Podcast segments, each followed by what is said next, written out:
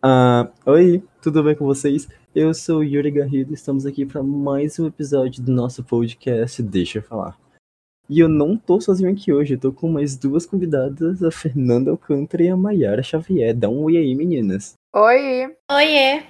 E hoje trouxe essas duas convidadas especiais pra gente poder falar sobre a música na ditadura militar. Então vou passar a palavra aqui pras meninas e vamos lá. Bem, é quase como um padrão do Estado autoritário que a primeira coisa a se fazer é estabelecer a censura. Eles tomam o controle dos meios de comunicação e divulgam apenas aquilo que é interessante e escondem aquilo que não os favorece. O impedimento da disseminação de acontecimentos e ideias em sua plenitude acaba limitando a formação de opinião. A criação dessa verdade única, ou a verdade do poder, acaba se transformando em uma ferramenta para monitorar e prevenir oposições e opiniões contrárias ao governo, bem como silenciá-las. E, bem, sem ideias contrárias, não se tem democracia. E não se engane, a democracia não consiste na harmonia de ideias, mas na possibilidade de debater diferentes pontos de vista. No Brasil, durante a ditadura, foi produzida muita arte política. Agora você me pergunta, como é que ficou tão, foi tão divulgado, ficou tão conhecido mesmo com toda essa censura? Ok, é, em meados da década de 60, é, várias pessoas que faziam parte do cenário musical da época, como compositores universitários, estavam em São Paulo.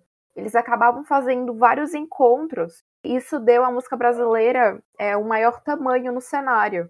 E entre esses encontros surgiu o show de opinião, que contou, por exemplo, o compositor João do Vale e a cantora Maria Bethânia. E nesses espetáculos, os jovens demonstravam a sua insatisfação e indignação com os rumos que o país estava tomando. E numa forma de tentar capitalizar esses espetáculos, fizeram uma parceria com a TV e foi criado o Festival de Música Popular Brasileira em 1965. E durante as edições que ocorreram, chegaram a premiar alguns artistas muito renomados, como por exemplo Elis Regina e Chico Buarque. Nesse cenário, a televisão exerceu um papel fundamental junto do festival para a divulgação dessas músicas e fez com que compositores como Caetano Veloso, Gilberto Gil, Chico Buarque, Milton Nascimento pudessem mostrar para as pessoas o que eles estavam compondo na época. E essas composições ficaram conhecidas como canções de protesto. E bem, um dos principais compositores da época, o Chico Buarque, chegou a comentar sobre esse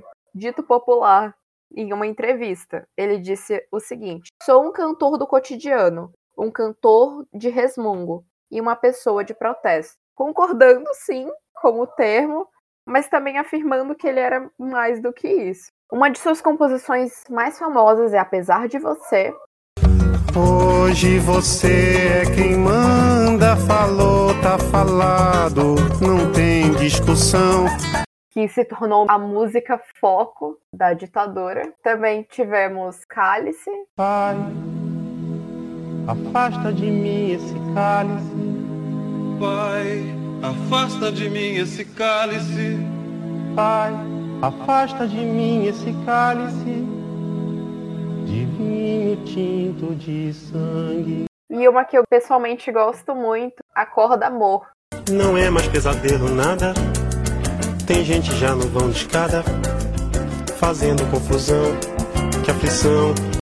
Falando sobre os artistas da época, importante a gente também falar sobre Caetano Veloso. Desde o início de sua carreira, Caetano sempre demonstrou uma posição política ativa e esquerdista, tendo assim a inimizade do regime militar. Por esse motivo, suas canções foram frequentemente censuradas nesse período, e algumas foram até banidas. No dia 27 de dezembro de 1968, 14 dias após o AI-5 ser aprovado, Caetano Veloso e Gilberto Gil foram presos agentes da ditadura militar. Depois de um mês na solitária, finalmente se soube qual acusação eles são presos.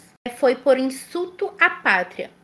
Era um pretexto apenas. Passaram-se quase dois meses de detenção no Rio e mais de cinco de liberdade condicional. Tudo isso é trazido em Narciso em Férias, um documentário é, sobre o período no qual o Caetano ficou preso. E falando nesse ícone brasileiro, a gente tem um cantor Gilberto Gil, que além de cantor, ele é compositor e instrumentista e foi um dos criadores do movimento tropicalista nos anos 60. E é autor de músicas consagradas como Procisão, Domingo no Parque e Aquele Abraço. É, e durante esse tempo que ele estava preso, Gilberto Gil ele tinha um show agendado em Londres. Porém, o mesmo não conseguiu ir devido ao fato dele estar preso no Brasil por conta da ditadura militar. Então, o produtor dele, na época, começou a espalhar diversos panfletos na fila, alegando que o show iria ser cancelado. Então, o artista ele fez um show dentro da prisão.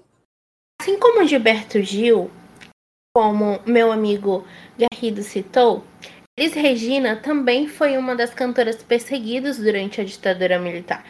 Ela foi interrogada e considerada é, durante o período como uma grande pedra no sapato da ditadura.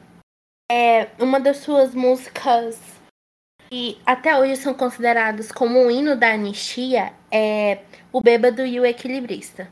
Há trechos é, na música que criticam explicitamente o, o exílio de alguns colegas é, artistas brasileiros dela. Além disso, eles também relembram as esposas dos operários Manuel Fiel Filho e do jornalista Vladimir Herzog, que foram assassinados sobre tortura durante o período. Liz Regina também foi interrogada. O documento foi liberado após muitos anos. Consiste em duas folhas de informações sobre a cantora, no qual ela mesma escreveu à mão as, as respostas e as perguntas na qual ela afirma que ela não tem ligação com grupos de oposição política. Também é importante falar que, durante a ditadura, diversos músicos, assim como foi citado, vários artistas tiveram suas músicas censuradas durante o período da ditadura. No entanto, a censura alcançou artistas que não necessariamente estavam envolvidos é, em movimentos de esquerda ou com músicas de protesto como, por exemplo, é Adoniran Barbosa, conhecido como um dos maiores compositores paulistanos. Ele usava em suas canções o jeito coloquial da falar paulistano. É, como ele não queria problema com a censura, ele decidiu lançar um, seu, um dos seus álbuns com várias canções que já tinham sido gravadas na década de 50. O mais inesperado foi que é, cinco delas foram censuradas e entre elas estava Tiro ao Alvo. De tanto levar frechada do teu olhar.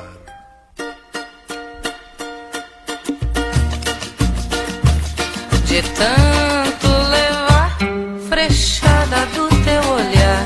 censura de tiro alvo, o funcionário que era responsável pela análise escreveu é, embaixo da letra a seguinte frase: A falta de gosto impede a liberação da letra. E ele ainda frisou três palavras que eram o jeito coloquial paulista de se falar, o qual o Adoniran usava muito em suas músicas, não deveriam estar presentes na música, pois não respeitavam a forma gráfica correta.